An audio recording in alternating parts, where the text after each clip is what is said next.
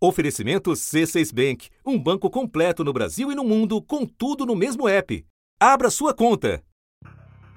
Em uma comunidade rural, a cerca de 110 quilômetros do Recife, os dias têm sido de medo. E eu me deparei com o meu cunhado que ia chegando, baleado, ensanguentado e pedindo socorro, que tinham tirado nele e que estava aqui na casa dele matando tudo. Eles já chegaram, já, já derrubaram e atirando é polícia, é polícia, é polícia.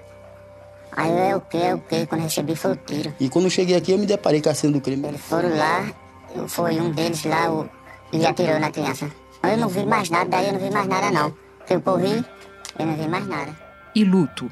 Dentro do quarto onde o menino foi morto, buracos de bala no chão e na parede. De acordo com a polícia, os bandidos estavam à procura do pai do menino, que é presidente da Associação de Moradores do Engenho. É líder lá do assentamento onde vivem 60 famílias de agricultores. A Comissão de Justiça e Paz da Arquidiocese de Olinda e Recife encaminhou uma carta ao governo do estado, em que cobra rigor nas investigações do assassinato da criança. A carta fala de uma possível ligação do crime com o conflito agrário. Jonatas era uma criança muito alegre. E a gente perdeu o Jonathan de uma forma muito trágica. E tá sendo muito difícil pra gente. E a gente pede justiça. A gente quer justiça. A morte de Jonathan não pode ficar impune. Um caso que envolve uma área de aproximadamente 900 hectares, algo como mil estádios do Maracanã. As terras pertenciam à antiga usina Santo André, falida há 22 anos. Quando a usina fechou, ninguém recebeu salários ou indenizações. E os que já viviam na região ficaram até hoje. A Federação dos Trabalhadores na Agricultura de Pernambuco disse que em 2007, uma empresa agropecuária arrendou as terras da usina, mas só em 2018, 11 anos depois, é que essa empresa entrou na justiça com uma ordem de despejo. E não é só em Pernambuco. Mais de 20 mil famílias sofrem com a violência no campo, no Maranhão. E o Pará registrou quase 300 conflitos agrários. Conflitos por terra dispararam no Tocantins. São 59 registros. Cinco pessoas foram assassinadas numa fazenda localizada numa área de conflito agrário na região de Vilhena. Entidades que defendem direitos das comunidades tradicionais dizem que o aumento dos assassinatos e ameaças por causa dos conflitos agrários vem ocorrendo por dois motivos principais: a impunidade para quem comete os crimes e o avanço da grilagem de terras e do latifúndio. Uma escalada que atingiu patamar sem precedentes. O Brasil bateu recorde no número de registros de conflito no campo em 2020, de acordo com os dados divulgados no relatório anual da Comissão Pastoral da Terra. Foram registradas mais de duas mil ocorrências, envolvendo quase um milhão de pessoas. A Comissão Pastoral da Terra divulgou dados parciais da violência no campo no país. O Maranhão é o estado com o maior número de assassinatos relacionados a conflitos agrários em 2021. Segundo o relatório da CPT, foram registrados até o momento no Brasil 26 assassinatos em decorrência de conflitos no campo. Comparado com todo o ano de 2020, o aumento já é de 30% de assassinatos no campo. Da redação do G1, eu sou Renata Locrete e o assunto hoje é violência no campo o que o assassinato brutal de uma criança de 9 anos revela sobre o agravamento dos conflitos agrários no país. É o que eu vou conversar com o historiador Carlos Lima, um dos coordenadores nacionais da Comissão Pastoral da Terra, ligada à Igreja Católica. Antes falo com Ricardo Novelino, repórter do G1 em Pernambuco. Terça-feira, 15 de fevereiro. Ricardo, pode começar contando para nós quem era o Jonatas e situar em que contexto ele e a família estavam em Barreiros? Jonatas é um menino de nove anos, ele estudava na escola que tem dentro desse engenho. Esse engenho é, fica no município de Barreiros, engenho Roncadorzinho, fica no município de Barreiros, fica mais ou menos 110 quilômetros do Recife.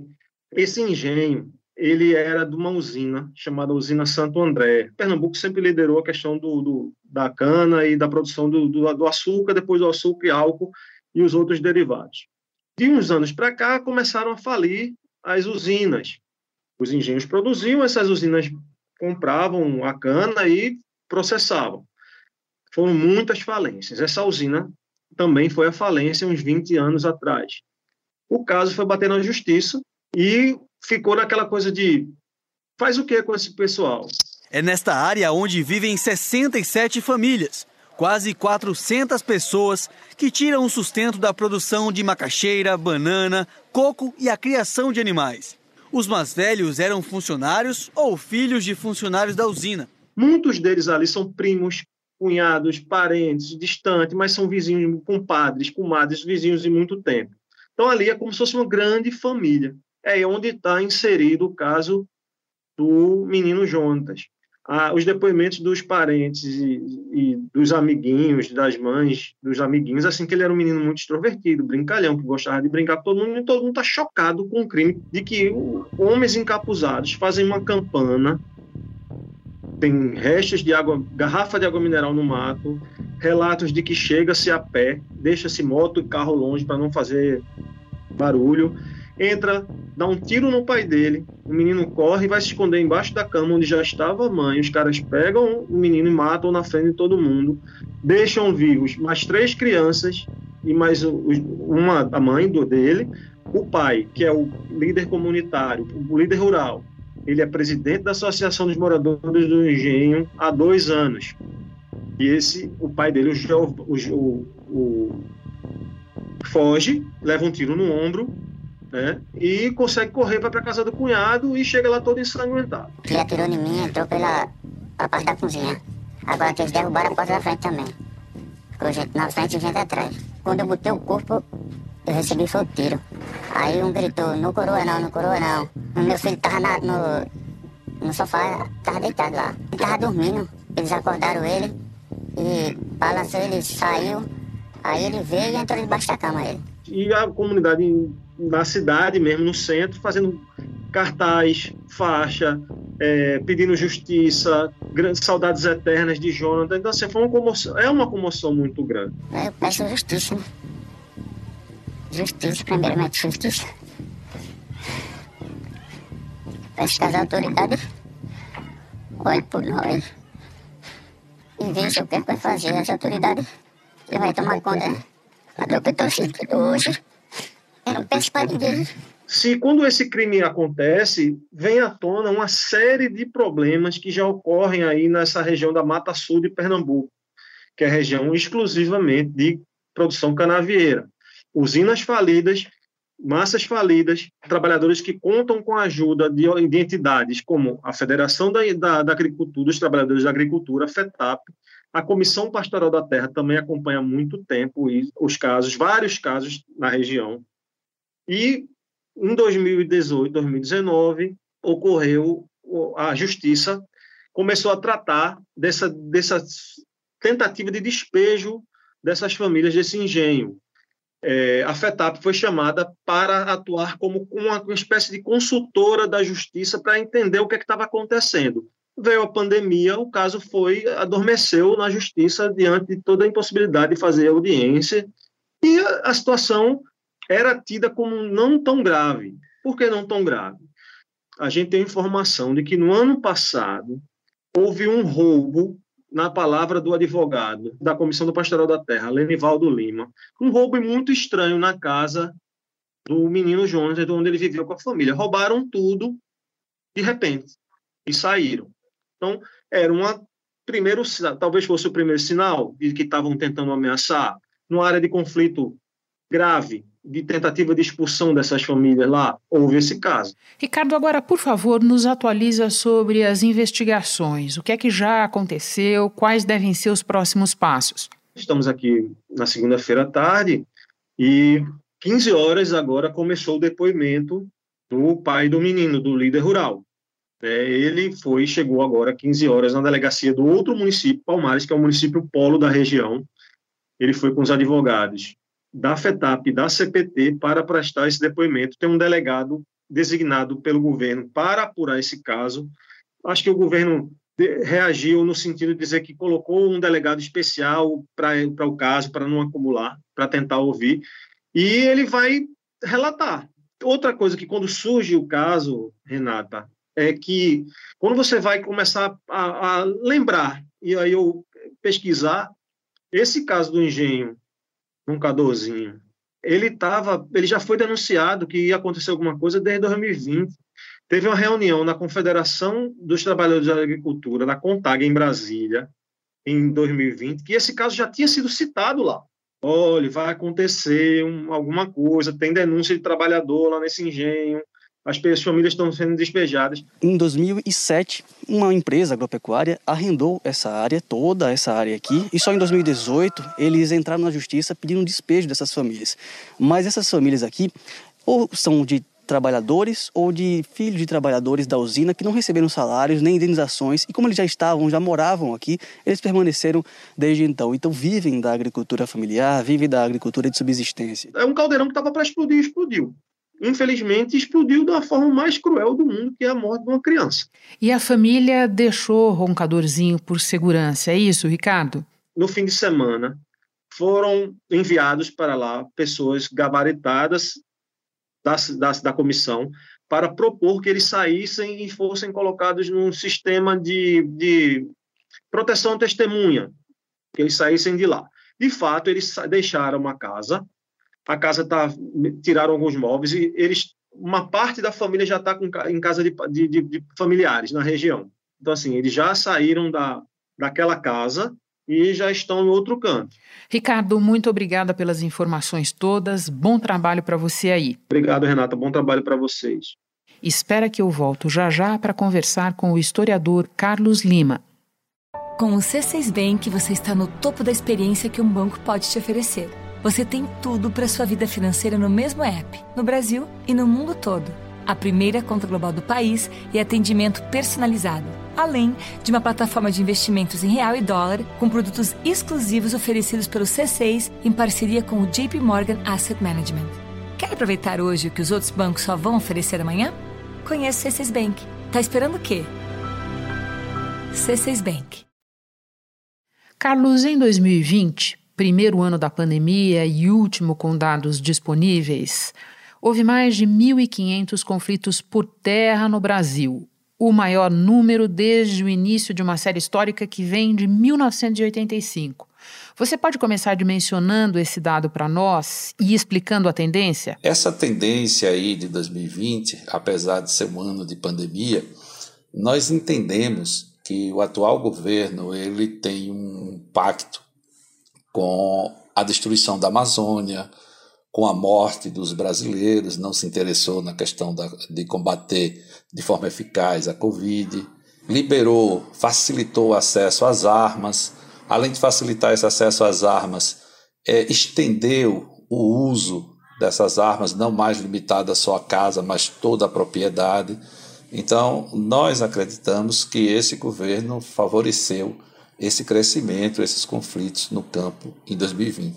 E os dados parciais da CPT demonstram que, esses, que essa é uma tendência e o crescimento ocorreu. Só em relação aos assassinatos, quando nós divulgamos os dados parciais é, correspondente até novembro, nós temos um aumento na questão de assassinato de 30%.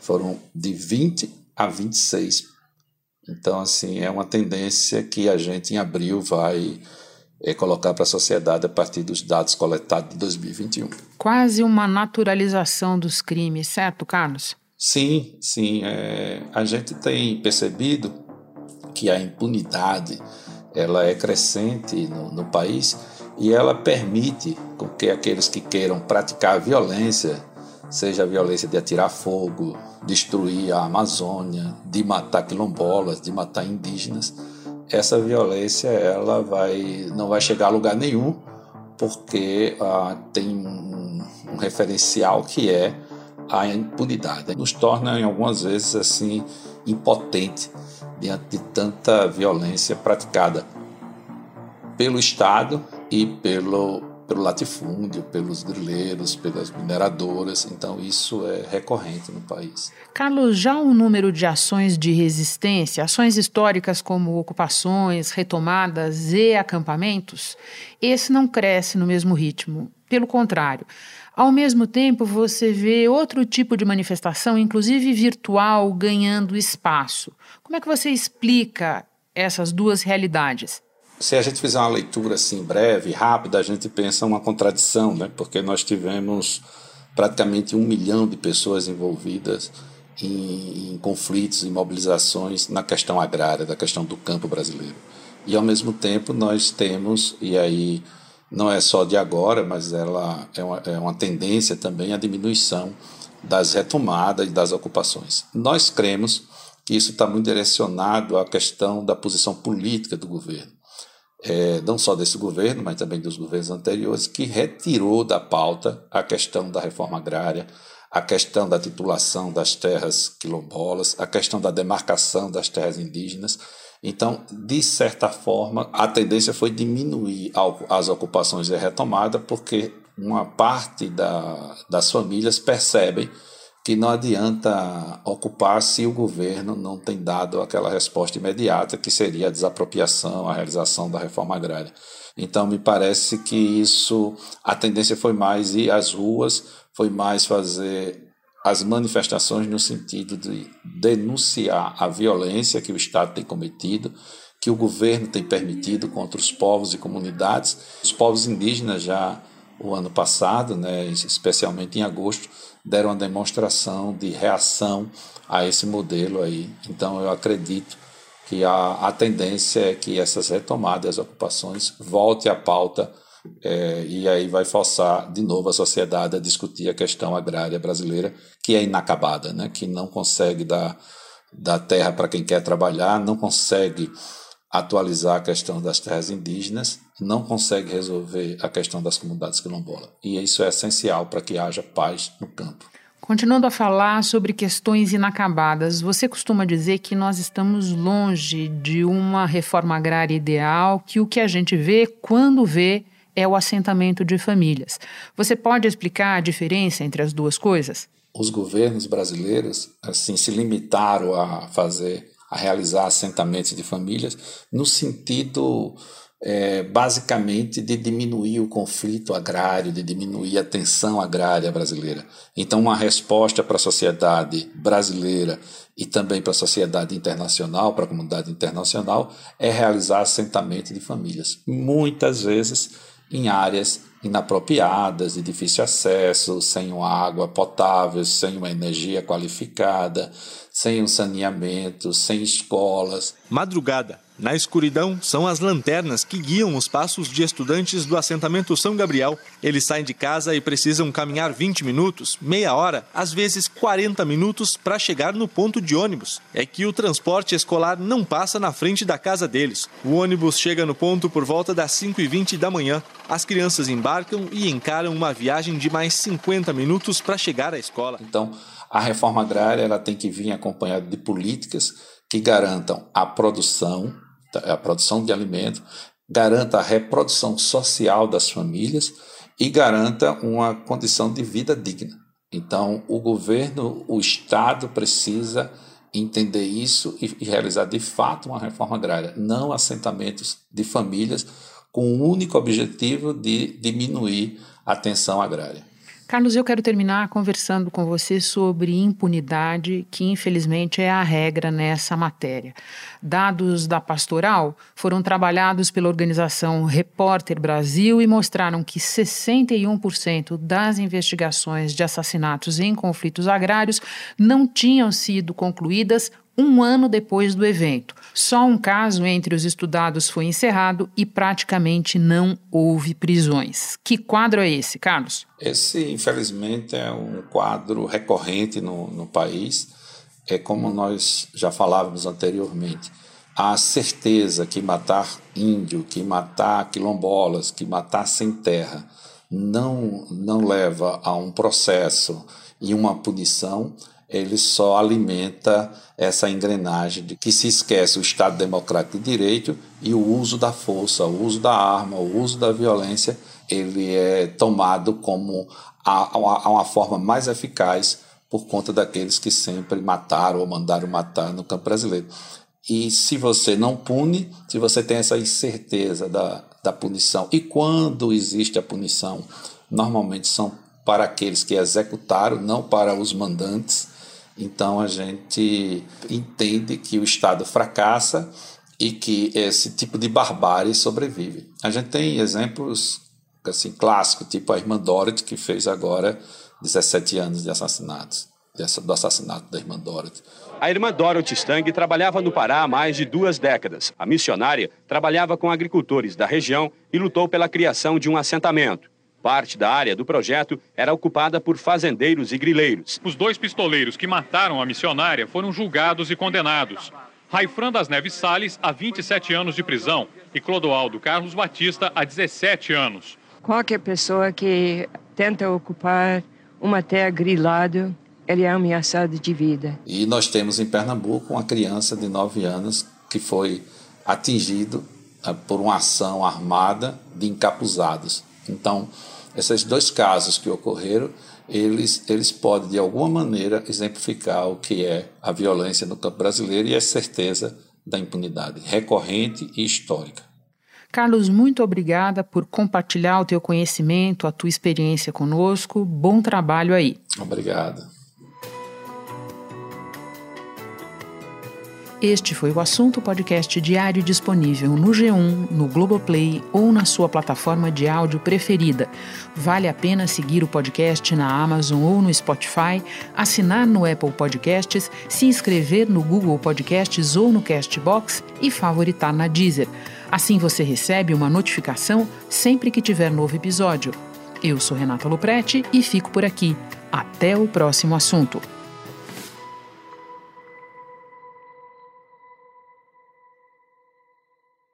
Você no topo da experiência financeira que um banco pode oferecer.